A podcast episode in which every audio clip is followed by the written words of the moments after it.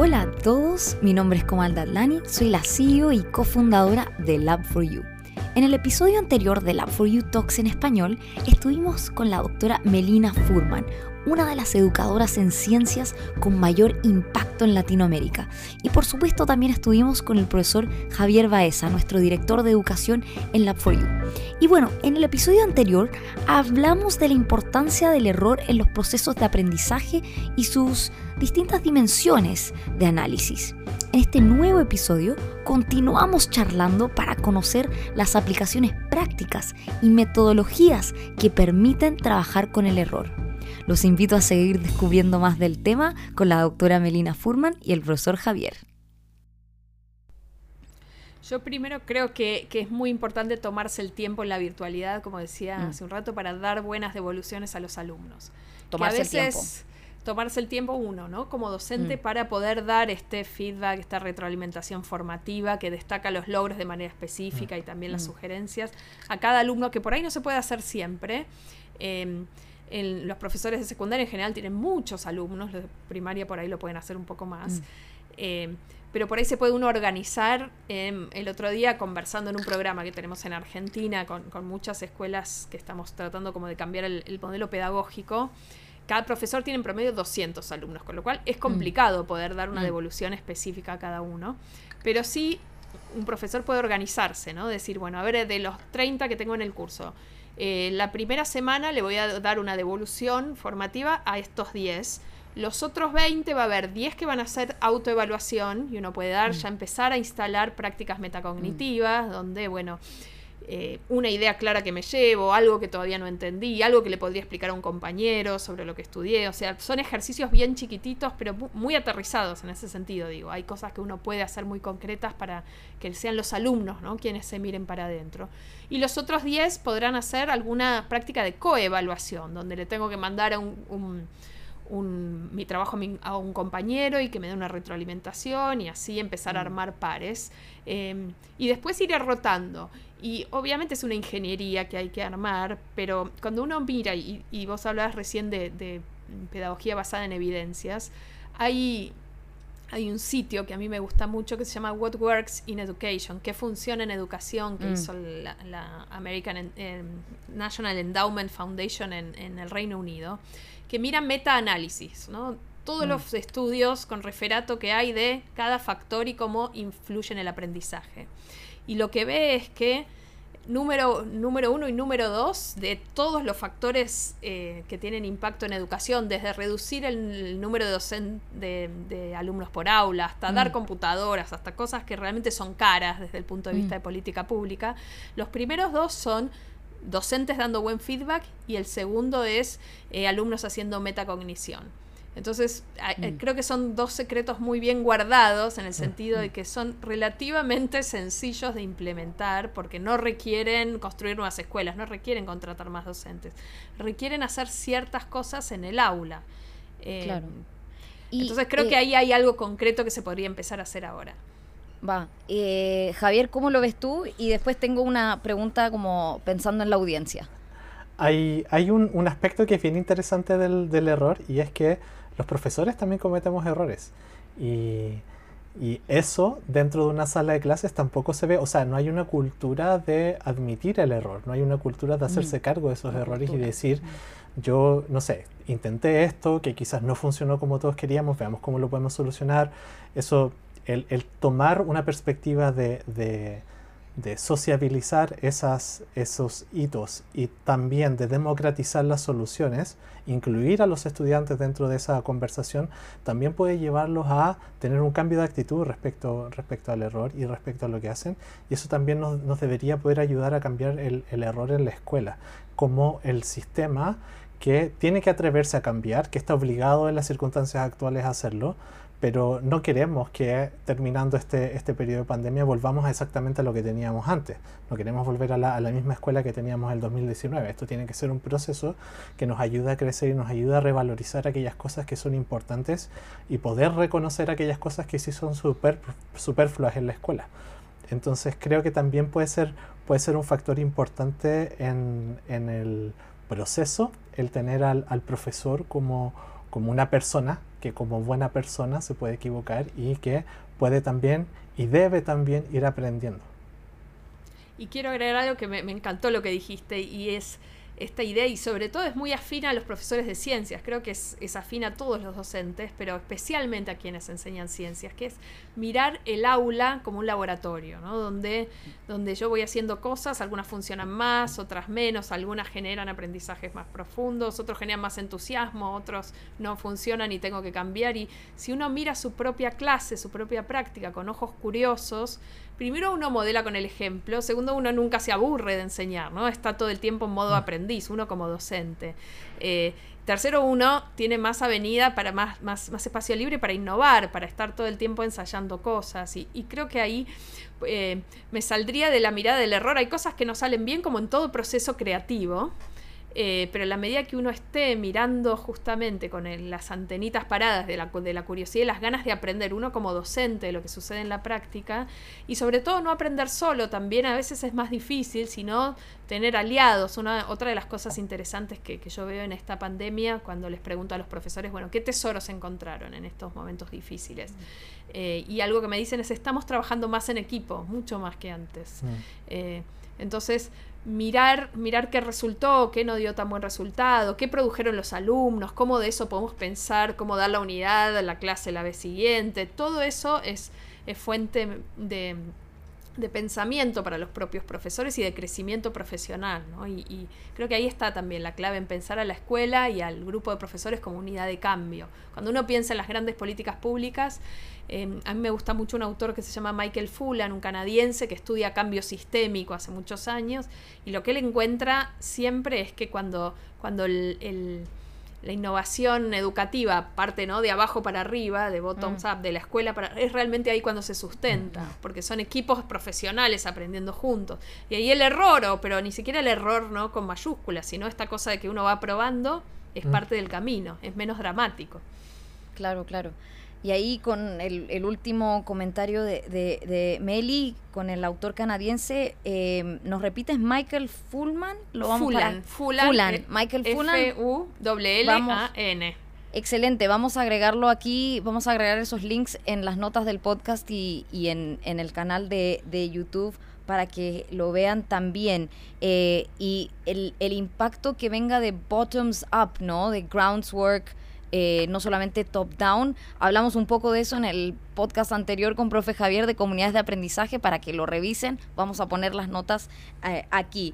Eh, tratando un poco de, ordenar todas estas joyas que nos están compartiendo tanto profe Javier como Meli, ¿no? El What Works in Education, este metaanálisis que se hizo, ¿no? Donde número uno, el buen feedback y número dos, la metacognición. Eh, tan importante, ¿no?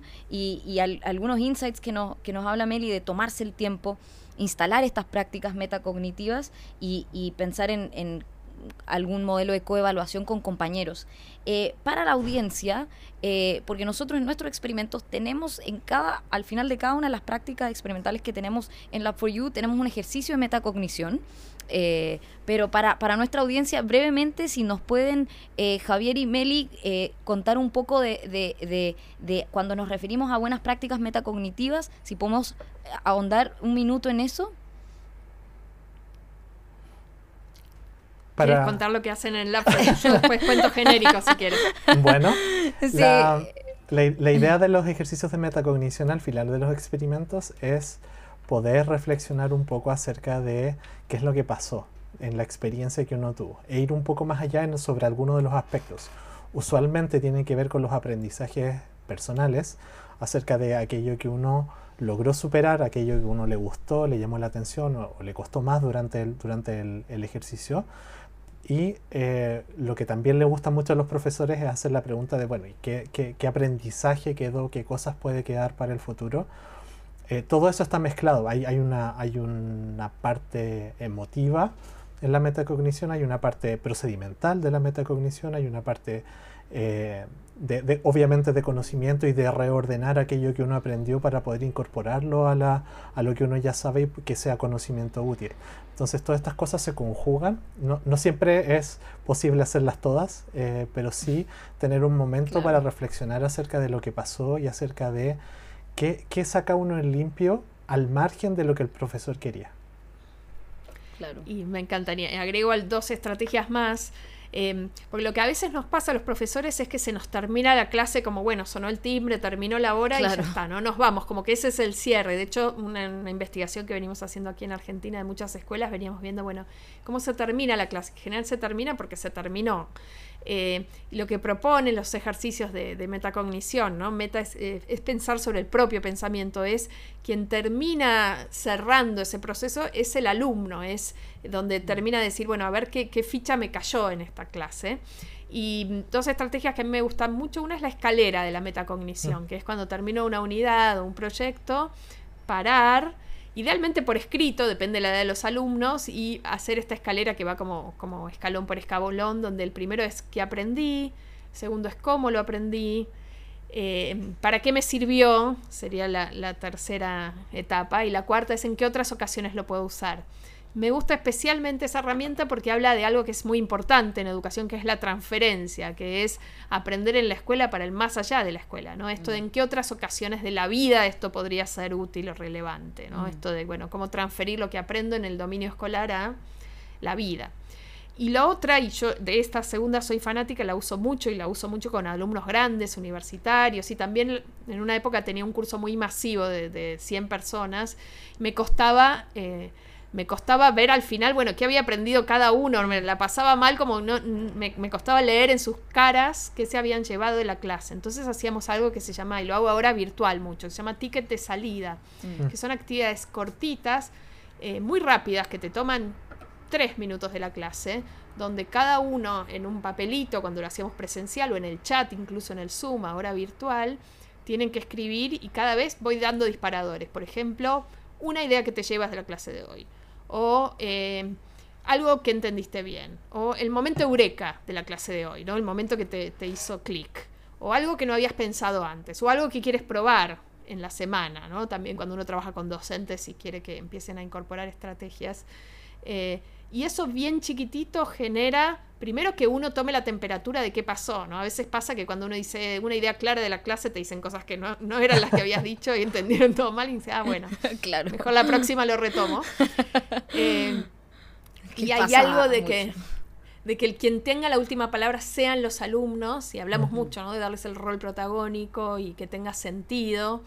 Eh, creo que es súper importante y, estas estrategias tan cortitas realmente tienen ese fin y, generan ese impacto, ¿no? De, decir, bueno, aprendo, me hago más, más consciente y más dueño, tomo las riendas de ese proceso como mm. aprendiz, que es como la gran clave pensando también en esto de, enseñar a aprender para toda la vida, ¿no? Sobre todo los estudiantes de hoy ya no va a alcanzar ya, eh, con, ni siquiera con la universidad los que tengan la suerte de ir para... para mm. Eh, van a tener que seguir aprendiendo siempre. Nos pasa ahora a nosotros en este contexto inédito donde estamos reinventándonos eh, y, son, es una generación los que egresen ahora de la escuela que van a estar enfrentados a montones de, situaciones personales, colectivas, problemas globales que van a tener que enfrentar y entonces yo creo que ahí este, este aprender a aprender es tal vez como la más la mejor llave que les podemos dejar. Sí, hay un, hay un último ejercicio también que nosotros ocupamos harto que se llama el, puente 321 o 321 también en algunos lados. A mí me gusta mucho porque toma el, el, aspecto emotivo también. Son tres, uno tiene que nombrar tres cosas que uno aprendió, que generalmente es lo que el profesor quiso enseñar durante esa clase, dos preguntas que los estudiantes tengan y que no hayan podido resolver durante la clase y una opinión respecto a lo que pasó durante la clase. Entonces, con la, lo, lo más importante para mí es la segunda, porque las preguntas el, el, estudiante que no tenga preguntas significa que yo no hice suficientemente bien la clase porque no hay curiosidad, no logré despertar nada ahí en el estudiante. Pero sobre todo la última, la que se hace cargo de la emotividad y da, da paso al estudiante para que pueda decir si se sintió cómodo, si le gustó la actividad, si le gustaría repetirla, si es que no le gustó. Y cosa de poder ir conociendo también más en profundidad a los estudiantes y poder ir acomodando las actividades a aquello que los estudiantes son hoy y no lo que van a hacer después cuando salgan de la escuela, que también es un aspecto importante de, del aprendizaje. Totalmente, totalmente. Creo que Meli está jugando con sus persianas. Estoy, eh, me está cayendo la luz porque parezco oscura. Perdón. En el, en, no hay problema. Para, para los que nos escuchen, excelente. nada, mi cara, sufriendo. Para los que nos escuchen de México y el resto de Latinoamérica, eh, profe Javier, Meli, o sea, profe Javier está en Santiago de Chile, Meli está en Buenos Aires, Argentina, y son como las que es 5 de la tarde, en donde nos está llegando el sol. Eh, para prepararse al atardecer. Entonces estamos ahí eh, eh, viendo el tema de trabajo a distancia y podcast a distancia, para que todos sepan que estamos grabando esto también a distancia. Metacognición, excelente, 321, lo tengo anotado. Em, inclusive en nuestros webinars, ¿no? cuando nos encanta preguntar al final en todos nuestros experimentos, en todos nuestros reportes de laboratorio, en, en todos nuestros lesson plans o, eh, apoyo docente, nos, eh, enfocamos mucho en, al final en, la metacognición, que ambos, ustedes lo, han mencionado eh, también, ¿no? Y, el rol protagónico que tiene que tener el, el estudiante me parece espectacular. Em, profe Javier eh, y doctora Melina, ¿algún, ¿algún insight adicional que queramos compartir para la audiencia? Eh, yo creo que parte de esto de cómo uno trabaja con el error como docente y cómo uno se toma esto de, cuando algo sale inesperadamente o es, es, esencial para quienes enseñan ciencias porque lo que queremos generar es esa mentalidad curiosa sobre la naturaleza, sobre el entorno en los alumnos y las actividades de ciencias más abiertas, de indagación o de trabajo con problemas, mm. nunca salen perfectas. O sea, no hay manera porque justamente mm. estamos, estamos recogiendo datos de la realidad que este, tienen tener cierta tendencia, pero que son variados, que hay que poder interpretarlos, que eso es parte como de la riqueza del asunto, ¿no? Y, queremos exponerlos a lidiar con, la incertidumbre y, mirar la complejidad de la realidad desde chiquitos. Eh, entonces, eh, creo que ahí hay, algo especialmente importante para todos los que nos dedicamos a la educación en ciencias, ¿no? De que vieron que a veces los, los, alumnos dicen, bueno, el experimento me dio mal, profe.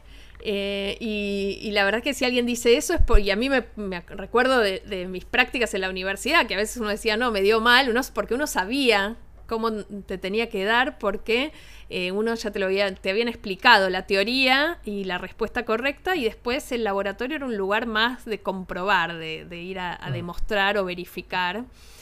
Em, y, yo siempre trabajo con los profes y sé que ustedes trabajan en la misma línea de, buscar que la experiencia sea fuente de construir ideas a partir de la observación, de la experimentación y después por ahí sí uno va a ir a los textos, a ponerle nombre, a dar más ejemplos, a profundizar eh, y ya cambiar esa lógica de empezar por el, lo fenomenológico, ¿no? Ir del fenómeno, luego a la idea y finalmente a la terminología y no al revés, yo creo que eso hace una enorme diferencia para el aprendizaje de, los alumnos. Y entonces ya no hay un error, porque ya no me dio mal el experimento, el experimento me dio algo y lo tendré que interpretar, y eso es lo que uno les quiere enseñar a los chicos yo de esta conversación me, gustaría quedarme con, lo que decía Melina, de tomar el, aula como, una como un pequeño laboratorio donde, donde uno también va haciendo sus experimentos, también va tratando de cambiar algunas variables y viendo cómo responden los estudiantes, con la certeza de que si, si no estoy cometiendo errores es porque no me estoy atreviendo a hacer cosas distintas y, y estoy demasiado cómodo, demasiado cómodo en lo que, en lo que soy y en lo que estoy haciendo. Entonces, eh, creo que no hay muchas oportunidades de aprendizaje que uno pueda tomar sin, sin que eso signifique un riesgo, sin que eso signifique eh, atreverse a estar equivocado, atreverse a cambiar y atreverse a ir buscando cosas mejores sabiendo que tenemos mucho por aprender todavía en educación, en ciencias y por supuesto en, eh, cada uno en, lo personal. Y agrego algo chiquito que, que, me encantó lo que dijiste, Javier, que es como Em, ir de a poco también, ¿no? Como uno mm. no, no, no, se pone una meta de voy a escalar el Himalaya mañana, es, es ir uno como docente eligiendo las batallas también. Eh, y, viendo qué es lo que a nosotros, dónde nos, nos, duele el zapato a nosotros como docentes. Es que sentimos que los alumnos no están motivados, es que nos gustaría tener más orden en las clases, es que queremos que sean más curiosos, es que, que por dónde y ahí probar chiquito, pero con esta mentalidad más científica de, bueno, ir ir viendo que funciona y también valorando y dándonos una palmada en la espalda cuando nos sale algo bien, ¿no? Porque creo que ser docente hoy es súper difícil. Eh, y que entonces un poco de mimo cada tanto ayuda, pero siempre con la mirada puesta de, bueno, ¿y cómo, cómo seguir eh, sacándole la punta a ese lápiz que tenemos que queremos que escriba cada vez mejor? Totalmente. Me encanta, ustedes ambos me inspiran siempre, eh, me voy con muchos aprendizajes, perderle el miedo al error, ¿no? Al equivocarse, eh, eh, pensar en el aula como este pequeño laboratorio, no tenerle miedo a equivocarse, pensar en el estudiante con un rol protagónico, ¿no? Hablamos de metacognición, de la importancia del error y la incertidumbre en el aprendizaje. Me voy con muchísimo, siempre muy agradecida de profe Javier y aquí nuestra invitada, eh, la doctora Melina Furman. estoy guardando esta pregunta, pero para el final. Meli, ¿hay próximo libro? O sea, nosotros queremos seguir leyéndote y, queremos saber, ¿hay próximo libro? ¿No hay próximo libro? ¿Cuándo el próximo libro? Eh, por favor, cuéntanos. Yo creo que te mandó mi editora a preguntármelo si hay próximo libro. Está, cocinándose. Hay dos, no sé, no sé cuál va a salir primero. La pandemia no está ayudando a escribir mucho, pero eh, hay uno que es sobre aprender a aprender, que es esto que, yo traía hoy, que, me, importa mucho, creo que hay una clave ahí. Y el otro, no sé cómo se va a llamar, pero es como, tiene que ver con innovar en la escuela real también con qué podemos hacer en lo que, con lo que hay en la escuela, con quienes somos, sin, sin reinventar la rueda, desde lo que hay para innovar. Así que alguno de los dos saldrá, ojalá pronto. Están en plena cocina los dos. Excelente, excelente. Una joyita ahí que nos acaba de compartir. Habemos próximos libros. Buenísimo. Para que los anoten, vamos a compartir aquí en, para que revisen en los links abajo en YouTube y además en Podcast Notes y en nuestro blog para que revisen el trabajo de Melina Furman y de Lab for You. Eh, estimados, muchísimas gracias nuevamente por esta jornada del día de hoy. Siempre aprendo muchísimo con ambos, con profe Javier y con la doctora Melina. Y nos vemos en el próximo episodio. Muchísimas gracias. Muchas gracias. Gracias a ustedes por la invitación y la charla. Excelente, excelente. Nos vemos. Gracias. Bye bye. Gracias a todos por escuchar este episodio de Lab for You Talks en español. Espero que hayan disfrutado este episodio. Si quieren más detalle, estaremos colocando algunos links en las notas de este episodio en nuestro canal de YouTube y en nuestro sitio web www.labforyou.co. Si te gustó este episodio o este podcast, compártelo. Si tienes algún feedback o quieres que profundicemos en algún tema, escríbenos ya que estaremos leyendo todos los reviews y mensajes. Este episodio fue grabado en nuestras casas trabajando de forma remota. El diseño gráfico fue realizado por José Ferrada, nuestro director de diseño, y la distribución, producción audiovisual por nuestros amigos de Leaf. Gracias a todos por escuchar, espero que hayan disfrutado de este episodio y que nos encontremos pronto en un siguiente episodio de Lab for You Talks.